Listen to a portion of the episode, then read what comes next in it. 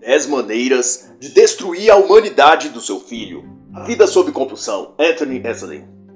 Por se tratar de uma análise interpretativa, o conteúdo deste trabalho não reflete necessariamente as opiniões do autor, mas as minhas próprias, a partir do que minha leitura e reflexão a respeito me levaram a conceber. Esta análise pode também conter alusões, analogias e ilações para com a política do dia, cultura ou quaisquer aspectos da vida social, de modo que a compreensão da obra como um todo seja melhor efetuada. O autor é escritor, comentarista e professor.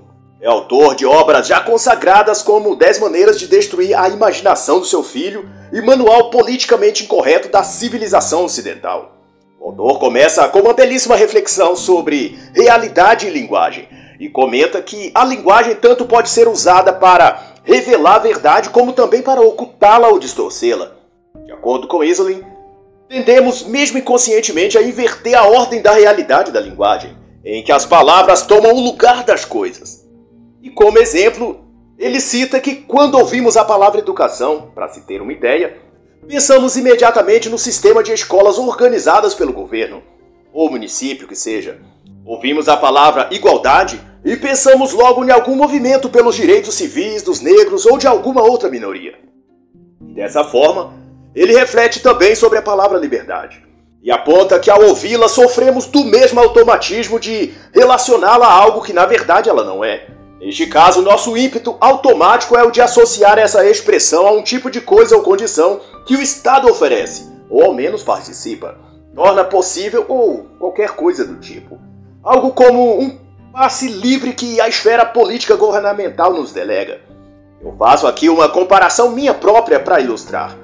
O Estado, por meios de seus agentes políticos, concede a liberação do uso de algumas drogas, o Estado concede a liberação do aborto, o Estado libera recursos para a promoção de eventos culturais, entre aspas aqui, que fomentam o sexo ou algo ligado ao sexo para menores ou maiores de idade, etc. Essa liberalidade patrocinada ou direta ou indiretamente incentivada pelo Estado fomenta um tipo de ambiente ou condição mental, física ou sensorial de qualquer tipo que confundimos com liberdade, a liberdade de ser e fazer o que nossos sentidos e desejos anseiam. Mas para Anthony Zollin, nada disso é liberdade, e nem o Estado ou outro agente político pode conceder liberdade nesse sentido interior do próprio ser. Essas liberdades, na verdade, são compulsões, nas palavras do autor. A liberdade que pensamos desfrutar dessas maneiras, vai dizer o autor, são compulsões que estamos a sofrer. Tanto quanto mais desse tipo de liberdade conquistamos, mas nos tornamos aprisionados por elas, mas ficamos presos aos vícios que essa falsa liberdade traz. E ele cita Tomás de Aquino para dizer que ser livre não é fazer o que temos vontade, mas sim realizar o propósito de nosso ser. Aquino dilucida ainda que a liberdade verdadeira consiste em seguir a natureza qual fomos criados, como o rio que flui naturalmente para o mar porque sua natureza o impele a isso. Assim, a natureza do homem o impele a amar, a admirar o belo e a buscar a verdade. Esse ímpeto é natural e bom e é em si a verdadeira liberdade do indivíduo.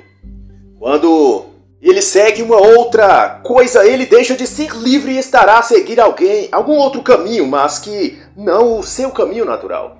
Assim como o rio que só não segue para o mar quando obstruído foi o seu percurso natural. O homem tem intrínseco a si um curso, um caminho, uma natureza a seguir. Sua alma naturalmente se inclina ao que é próprio à sua natureza, porém, obstruções e barreiras, desvios são postos e ele passa a se guiar não por sua natureza própria, mas por outros instintos. A cobiça, o desejo desenfreado, a ganância, impulsos dos mais diversos tipos, todos estes tornam-se vícios, e os vícios nos escravizam, e portanto tiram-nos a liberdade. Nesse estágio, o indivíduo está a seguir uma compulsão, ou compulsões. As compulsões nos tornam menos que humanos, vai dizer o autor. Elas nos prendem a automatismos, tão confortavelmente presos que não precisamos nem mesmo pensar na prisão, apenas continuar a ser ou fazer o que estamos acostumados. E se acaso a infelicidade vazio bater a alma, basta aumentar a dose de distrações, divertimentos de sexo ou de outros vícios qualquer e a alma voltará a adormecer, entorpecidas pelas compulsões. Anthony Zola chama a atenção que Independência e liberdade são as palavras formadas as mais importantes de nossa época. E eu ainda faço um adendo aqui para dizer que às vezes elas se manifestam sob algum tipo ou derivados como democracia, justiça, justiça social, igualdade ou algo do gênero. Se queremos mais liberdade, falamos em democracia ou justiça social. Se desejamos mais independência, clamamos por direitos e igualdade. Mas no cerne de dessas batalhas ou desejos envolve, como diz o autor, cada vez mais independência e liberdade. É tão grave quanto é que essas buscas, clamores e anseios se tornam cada vez menos individuais e mais coletivizados. Tudo tende a estar atrelado a algum grupo, algum coletivo. É a compulsão em massa, vai frisar Anthony Zolin. Segundo o professor Anthony, as pessoas são guiadas a aderir a coletivos sociais porque, se forem deixadas encarregar-se de si mesmas, se orientarem por suas próprias formas de ver e pensar sobre a vida, elas voltarão ao seu estado natural, como o rio faz ao seguir para o mar. Elas se inclinarão àquilo para qual sua natureza foi criada, a buscar o bem, o belo e a verdade. E numa brilhante alusão, Isolin vai assim definir: a compulsão não é algo que a alma possui, mas algo que possui a alma. A compulsão atende um apelo da alma escravizada, viciada naquilo que a compulsão lhe traz, ou seja, o vício. E outro bom aclaramento que o autor faz sobre as compulsões é dizer que na raiz delas está o desejo por satisfação imediata. É a prisão aos impulsos ou vontades instantâneas incontroláveis, e quando saciadas trazem imediato alívio, mas que dura alguns minutos apenas. Essa é a vida sob compulsão. E em algum grau estamos todos infectados por essa doença. E para resistir a esse tipo de vida sob compulsão guiada por ela, Anthony Zola desnuda que é necessário uma libertação, mas esta tem por início o intelecto, o entendimento do que vem a ser de fato ser livre, estar livre. Ele destaca então que a cultura atual confunde liberdade com licenciosidade ou liberalidade e considera livre aquele que consegue se desprender de quaisquer regras, ordens, dogmas ou limitações sociais ou religiosas de qualquer tipo. Ser livre é nada ter que obedecer não ter regras ou hierarquia a seguir. Essa concepção, ser livre, é se libertar de, de alguma coisa. Mas, porém, o professor Zola esclarece que liberdade é ser livre para alguma coisa. Há um propósito à frente, não é algo que você tira de si, mas algo à frente para o qual você está indo. Não é ser livre de, mas ser livre para. Ordem, hierarquia, certas regras e limites sempre vão fazer parte da vida, porque assim se constitui a realidade.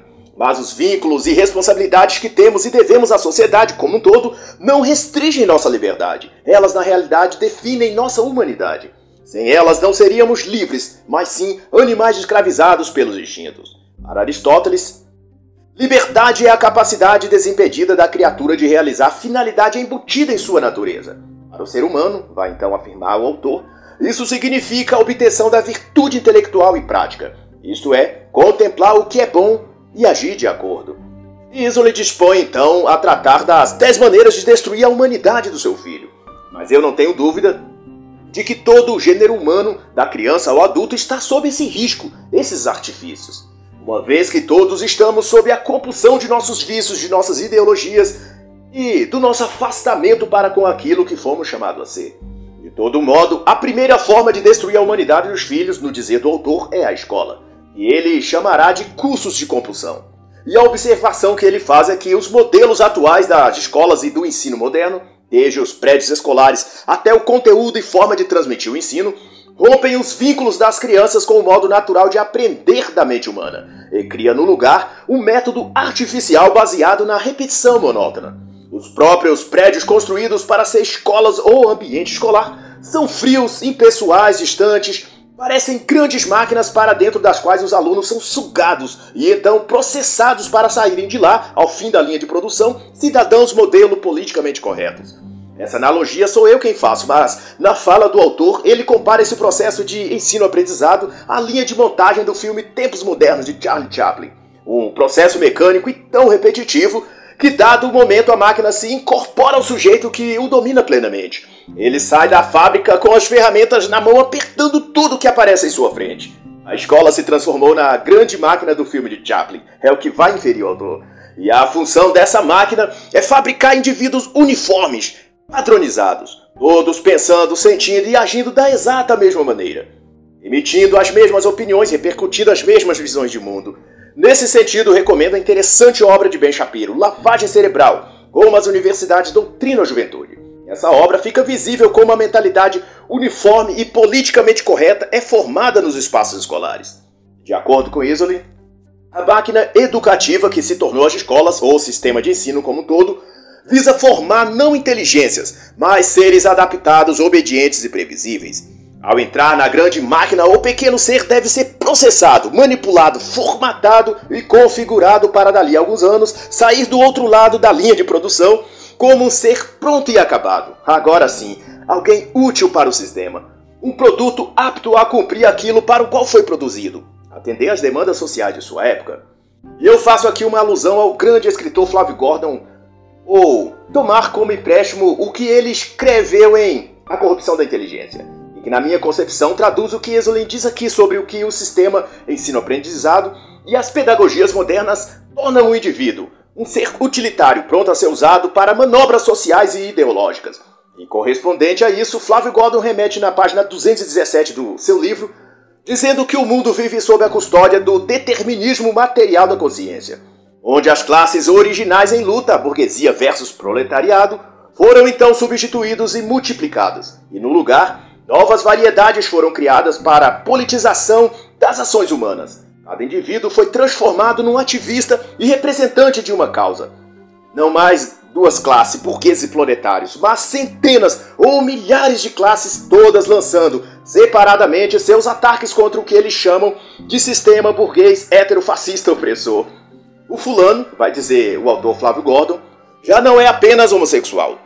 Ele é um combatente da causa LGBT contra a heteronormatividade. Cicrano já não é apenas alguém que não come carne. Ele é um vegetariano militante em luta contra o holocausto animal. Beltrano já não é, do mesmo modo, alguém que anda de bicicleta. Ele é um cicloativista enfrentando o retrógrado sistema poluente de queima de combustíveis fósseis. Cada raça, sexo, gênero deve manifestar sua ideologia própria, todos querendo que sua diferença específica seja representada no histórico social da humanidade, cada uma cada vez mais convictas e orgulhosas da própria superioridade moral. E nesse exato sentido, Anthony Zolan diz que o propósito da máquina de ensinar é instaurar o social antissocial, ferramentas de qualidade duvidosa. A linha de frente no projeto de refazer o material humano não como pessoas criadas à imagem e semelhança de Deus, mas como peões em um jogo sociopolítico onde não são valorizadas em si por si mesmas, mas pelo quanto obedientes e adaptados à máquina estão. Zolen faz a reflexão de que os métodos de ensino modernos transmitem informação, mas não conhecimento.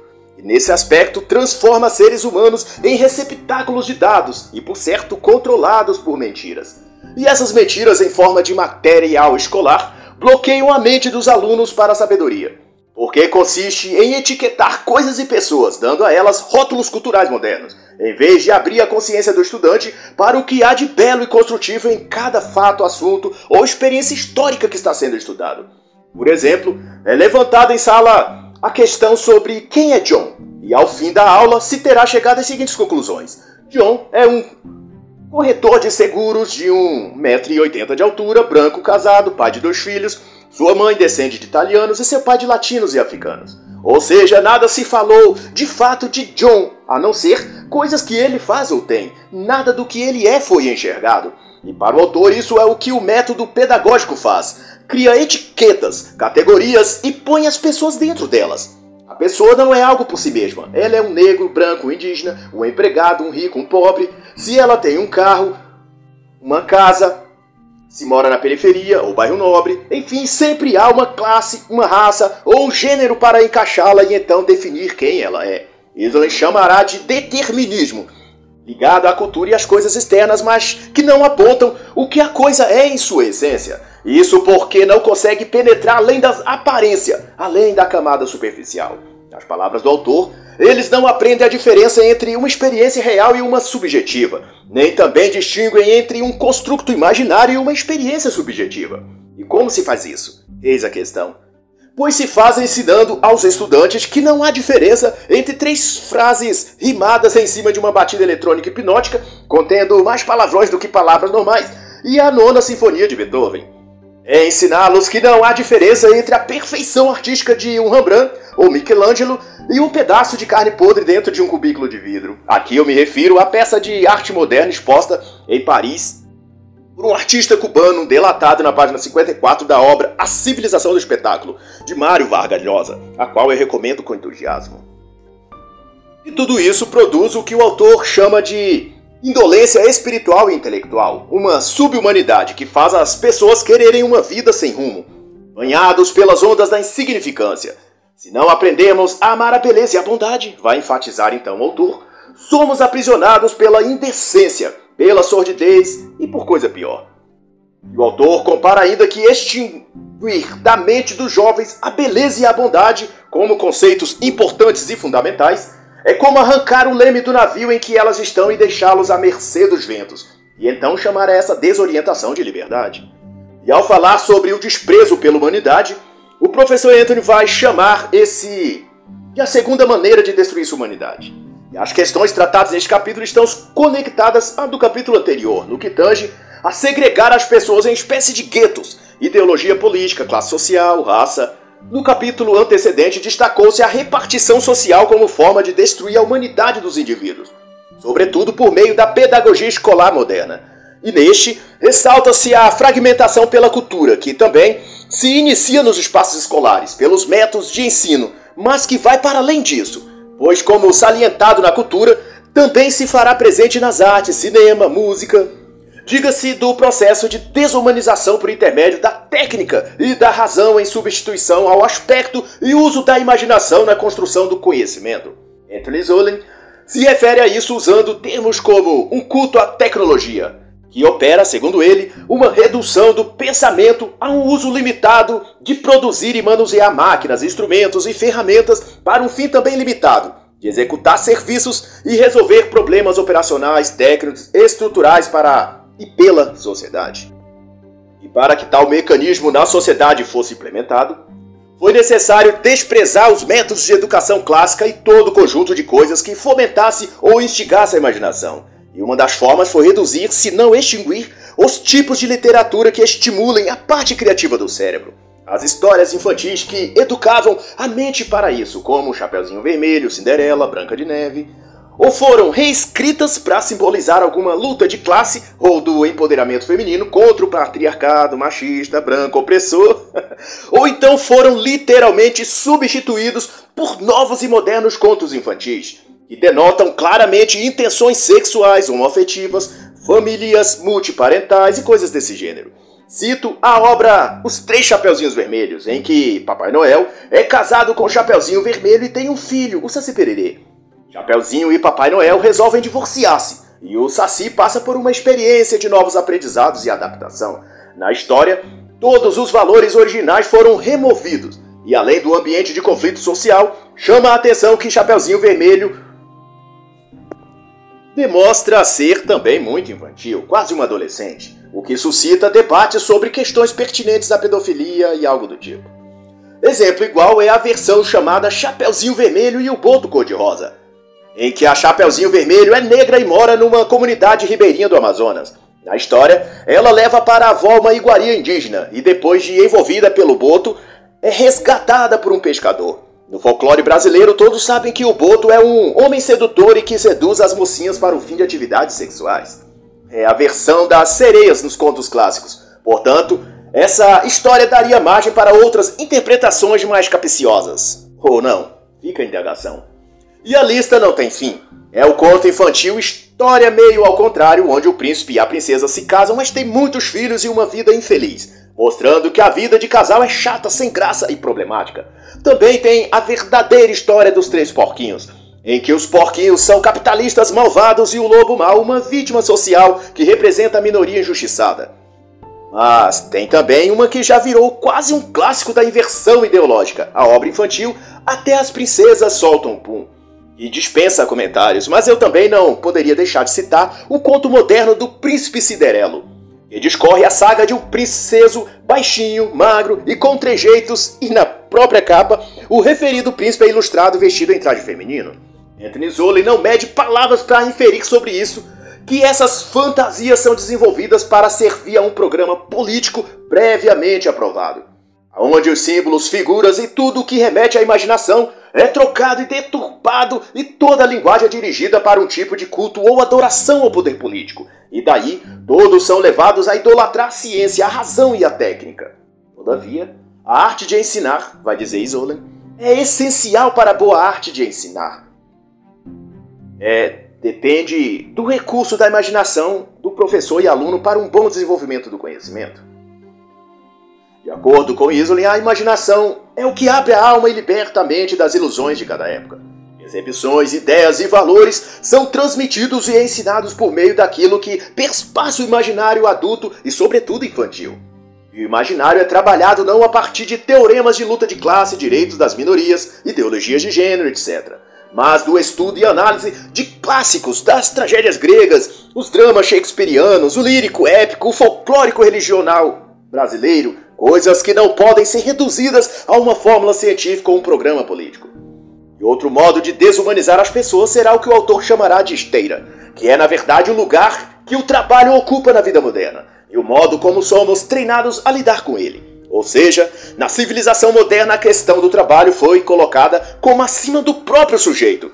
E Isolin dá destaque à inserção da mulher no mercado de trabalho, pois que foi dito a elas que o lar, os filhos, o marido eram formas de opressão. Foi ensinado que elas só são livres se, se não forem mães nem avós, se não ficarem em casa, se não organizarem o lar e não cuidarem dos filhos e netos.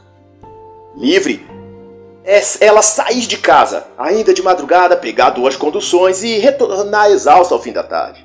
Ela só é livre se desprezar o próprio lar, ainda que a de sacrificar a família e a própria saúde.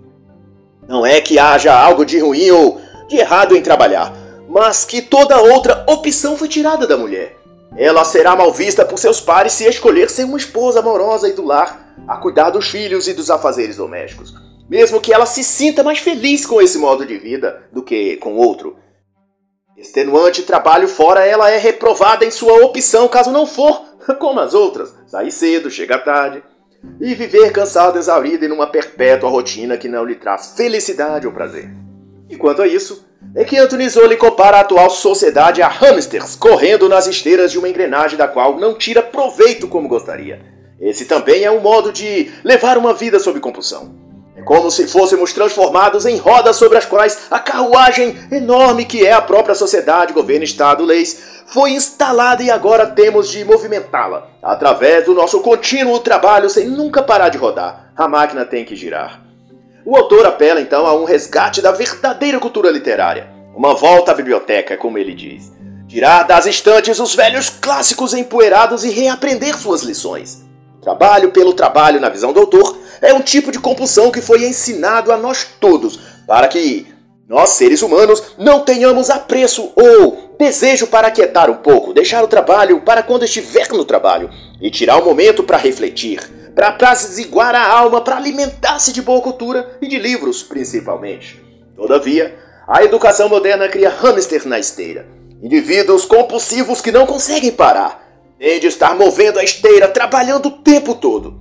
Se não estiverem no seu trabalho regular, estará ocupando a mente com internet, entretenimento, shows, baladas ou qualquer outra forma de barulho, para usar um termo do próprio autor. Os seres humanos odeiam o silêncio. Elas procuram se cercar de barulho o tempo todo, pois o silêncio as forçariam a pensar, refletir, meditar, ou o pior dos seus pesadelos, a ter de ler alguma literatura de verdade que não seja Jojo Moyas nem 50 tons de cinza. Outro apontamento do autor será sobre como pensar, ou melhor, esquecendo como pensar, que segundo ele é uma das maneiras de desumanizar adultos e crianças. Essa concepção é fácil de encontrar também no ambiente acadêmico, no espaço universitário, sobretudo.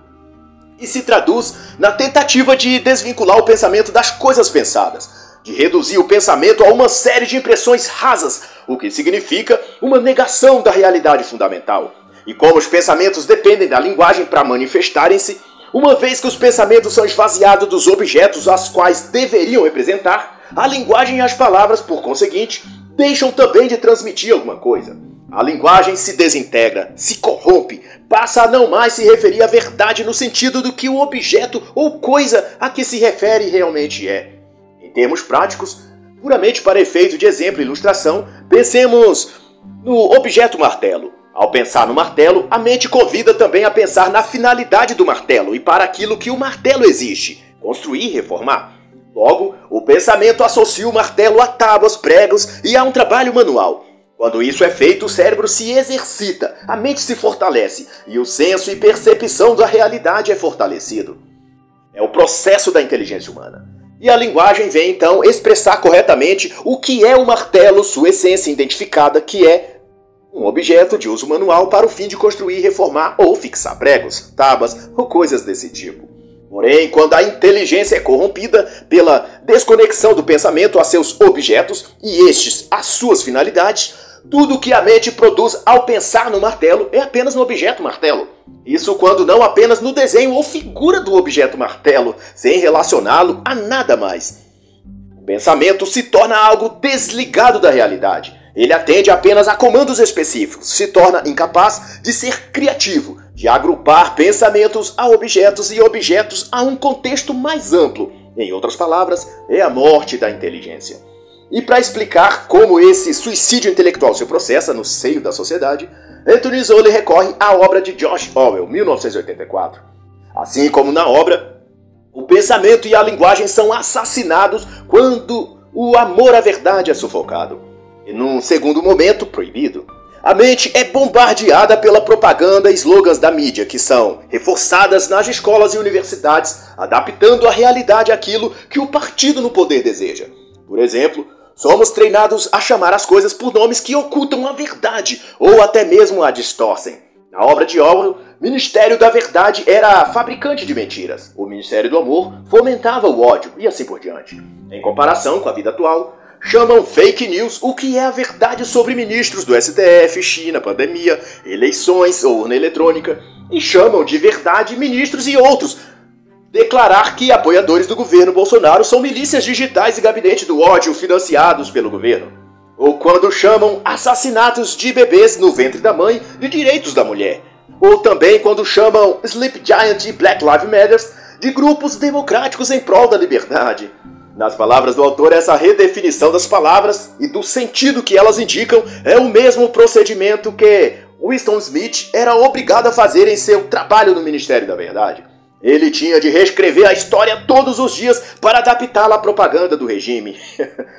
em 1984, a nova língua é o idioma oficial e seu propósito é desraigar a língua da realidade, das coisas reais, dos fatos verdadeiros e da vida como realmente ela é.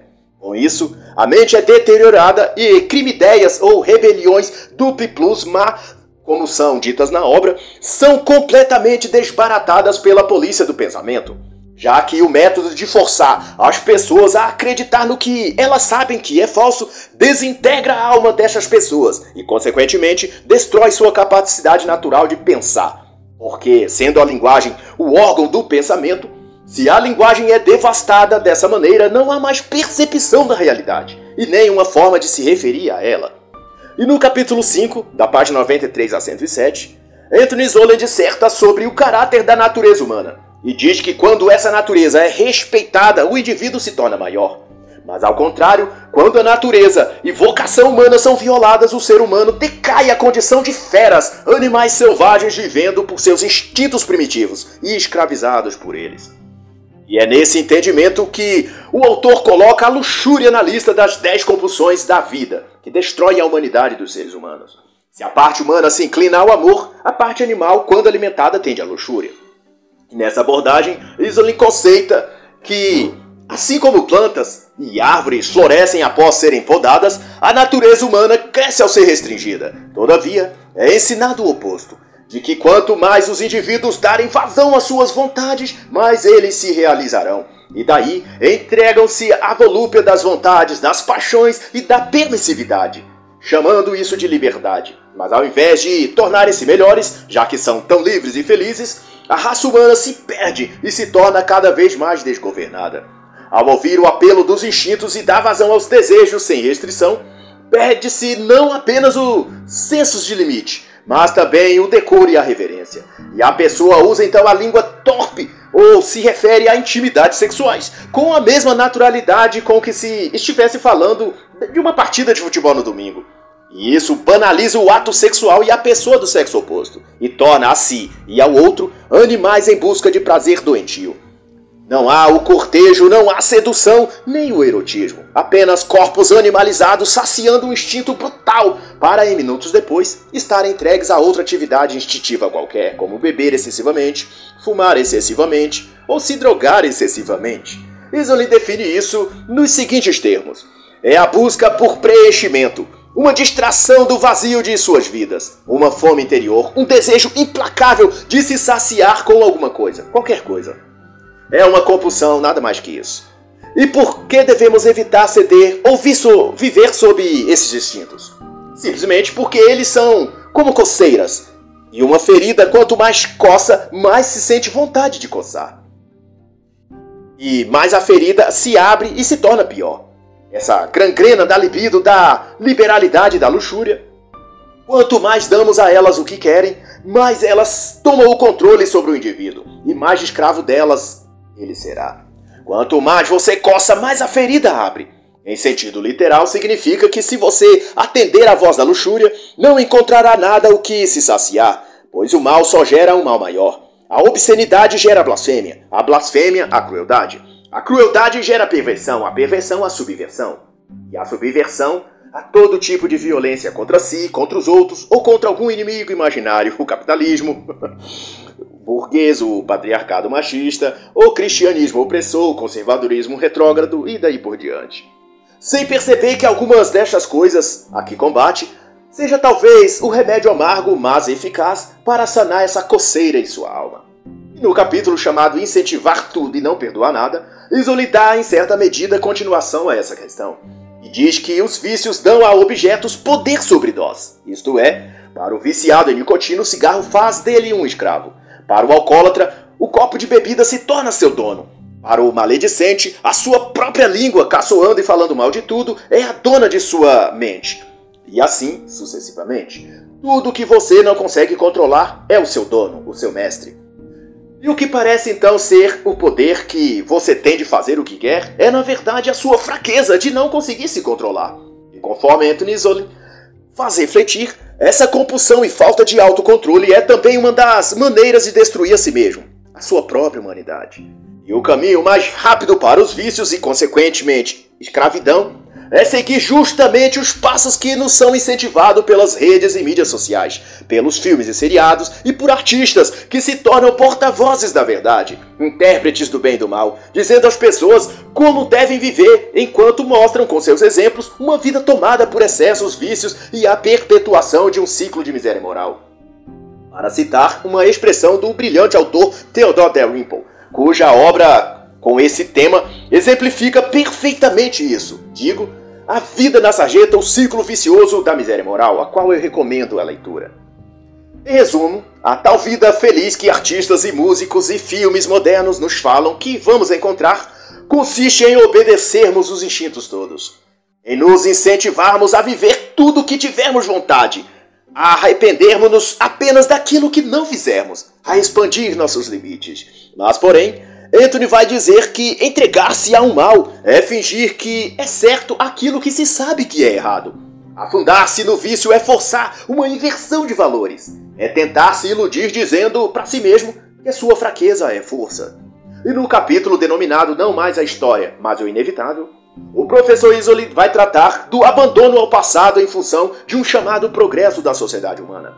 Nesse ímpeto, liderado por jornalistas, políticos e professores em geral, tenta se recriar o iluminismo ou renascentismo, dando a razão e a ciência o status de deuses modernos, ao passo que, do mesmo modo que na Renascença perseguiu-se a monarquia, agora o alvo tem a ser o conservadorismo, o cristianismo e o que eles chamam de extrema-direita. Essa locomotiva do progresso defendida pelo modernismo é guiada por radicais revolucionários, tão sedentos de sangue e transpirando ódio aos que não são seus pares, quanto foram os atrozes jacobinos da Revolução Francesa. E assim como eles, os revolucionários de agora também creem estar numa missão de salvar o mundo da ignorância, da pobreza, do ópio da religião, da obscurantismo dos valores cristãos, etc. E não por menos, os jacobinos naquela época integravam o que se chama chamava de Comitê da Salvação Pública, o que destaca o modo como se viam como salvadores da sociedade caótica. E essa visão foi incorporada nos partidos políticos modernos e militantes da agenda progressista. Eles veem a si mesmos como os heróis que levarão luz e claridade aonde as trevas patriarcal, burguesa, machista, cristã hoje imperam. E é para isso que o autor aponta que o que chamam hoje de inovação e progresso cultural é na realidade uma ferramenta de desconstrução da própria sociedade. E até indico, para aprofundar o tema, as obras imprescindíveis o Suicídio do Ocidente, James Burnham, e O Senhor do Mundo, de Robert Hugh Benson.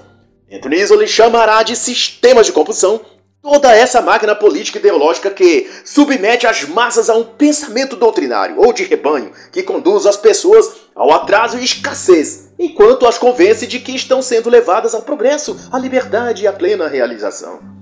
E na página 126, Isolde chega a dizer que o comunismo é um sistema insano de compulsão na página subsequente, afirma que o comunismo sobrevive apenas por meio de compulsões externas. E vai endossar ainda ao conceituar que o comunismo só pode viver se acender uma chama no coração de seus feudatários. E isso faz prometendo a eles um paraíso na Terra: igualdade, fraternidade, liberdade total em questão de sexo, drogas e diversão. Nesse paraíso tudo será liberado. E neste capítulo, Isoli nomeia esse prometido progresso, que o comunismo sempre instilou as massas a acreditar, de Minotauro, qual aquele do labirinto de Minos na mitologia grega, e qual o touro mitológico, as promessas marxistas são na realidade uma fera monstruosa à espera daqueles iludidos que se lançam no seu labirinto, tentando crer que no fundo o monstro é só uma vítima da injustiça social. O Minotauro os devorará a todos. E no capítulo 8, o professor Isolin defende a família e o estabelecimento do lar como um refúgio para o corpo, a alma e a mente dos indivíduos. E alerta que a fuga da família desumaniza as pessoas e afoga essas pessoas nos ditames arbitrários da máquina social. Nesse sentido, quando a família deixa de ser importante na vida do sujeito, ele passa a gravitar na órbita das pautas progressistas, ou seja, aquelas referidas como família global, fraternidade universal, coparentalidade e coisas assim. Se o indivíduo esquece, se afasta ou destrói seu próprio lar, ele é mesmo, sem perceber, conduzido pela mão do Estado a se estabelecer em outro tipo de família. Da classe social, da minoria vitimada, das categorias de gênero, enfim, ele não será deixado órfão. E tanto por isso, as ideologias totalitárias fomentam a disrupção da família, porque ao romper o elo do indivíduo com suas raízes, a doutrina ideológica que os quer assim pode exercer domínio psicológico nele e arrastá-lo para seu pelotão de robôs alienados.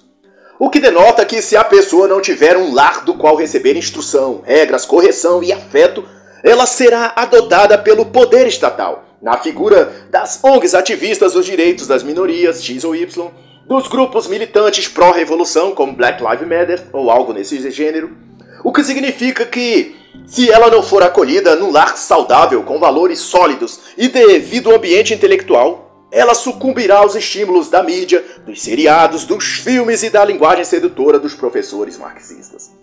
O autor evoca os dizeres de Deuteronômio 5,16: Honra teu pai e tua mãe para lembrar que o mandamento divino já caracterizava o contexto em que o menino ou menina, ou seja, os filhos, devem crescer a família. Um ambiente composto de pai e mãe e feitos, portanto, um lar. Uma sociedade saudável, vai dizer o autor, só pode decorrer mediante a formação de famílias estáveis, com pais presentes e comprometidos um para com o outro e ambos para com seus filhos. E o autor dá ênfase então ao que considera a base familiar a castidade, a fidelidade no casamento e a criação moral cuidadosa dos filhos. E de forma metafórica, mas revelando uma profunda verdade, Anthony Zolan dirá na página 154, que encerra o oitavo capítulo: Destrua os grilhões invisíveis, saia do mundo da compulsão, volte para casa. E no capítulo 9 ele dirá que ceder à multidão é uma forma eficaz de se desumanizar. E estende esse raciocínio dizendo que Convencer uma multidão é mais fácil do que convencer uma pessoa sozinha. Isso porque na multidão a pessoa tende a se voltar para outros e basear sua decisão naquilo que a maioria pensa. E sozinho, a pessoa recorre à sua própria consciência para decidir sobre algo. E a consciência individual costuma ponderar melhor sobre as coisas do que o coletivo. Isso quer dizer que grupos e coletividades são, no geral, mais propensos a se guiar por compulsões do mal. Ele diz isso ao refletir sobre as palavras de espanto de um renomado escritor italiano que presenciou os horrores nazistas e comunistas, o romancista italiano Eugenio Corti, que foi forçado a servir o exército e lutar no fronte russo. As palavras de Corti foram que ambas coisas, nazismo e comunismo, tinham essa compulsão doentia de não deixar o povo em paz, mesmo depois da guerra. Tinham a ânsia de controlar e interferir até mesmo na vida doméstica das pessoas. E Anthony leva a sua prognose para o entendimento de que toda essa ruína que o nazismo e o comunismo foram capazes de operar está baseado no fenômeno de massa, na evocação de um ideal coletivo e comum a todos, a cultura de massa a qual todos devem participar e fazer parte. E ao ver umas aderindo, outras também vão aderindo, e outras também se juntam a essas, e quando não, aquilo que se formou uma turba de alienados agindo compulsivamente ao comando daqueles que os instilaram a agrupar-se. A partir dessa fase, aquele grupo age uniforme e inconsciente como um cardume de peixes, que instintivamente reage todos da mesma maneira. Nesse ponto, não ceder à força psicológica que o grupo exerce para cooptar cada indivíduo que esteja desgarrado de algum coletivo. É bastante difícil para muitas pessoas, porque a maioria cede porque já não tem uma vida moral e intelectual que lhes dê estrutura para suportar a pressão e a ameaça de não ser chamado para as festinhas, para as confraternizações, de não ter os amigos de bar para tomar todas no rodízio de cerveja e churrasco, Muitos não suportam não ter com quem compartilhar as selfies, as fofocas das redes sociais ou a conversa fiada sobre a lista de peguetes no Tinder ou Badu. Mas é claro que essa analogia é minha, baseado naquilo que o autor apresenta sobre a influência do coletivo sobre o individual. Aproveito inclusive para recomendar uma obra que dilucida muito bem essa questão, A Psicologia das Massas, de Gustave Le Bon. O autor usa outras palavras. Ele diz que o homem massa não tem cultura, não tem um lá verdadeiro, nem objeto de devoção transcendente. Não tem uma meta, apenas aquela que lhe é dada pelo coletivo, que são os entretenimentos e algum tipo de vida fácil. Ele é um barco à deriva pelos mares, sem rumo, sem nada para guiá-lo. Escolheram a multidão e o preço é esse: o de ser marionetes, de ser mais um cavalo para ser montado. Ao entrar na dança da coletividade, você terá de fazer os mesmos passos e no mesmo ritmo que todos, importa se você gosta ou não de dançar. Se você escolheu a multidão, agora tem de se ajoelhar e rezar como eles. Bem-vindo a uma vida sob compulsão. E assim encerro a análise da obra 10 maneiras de destruir a humanidade do seu filho, A Vida sob Compulsão, de Anthony Zollin.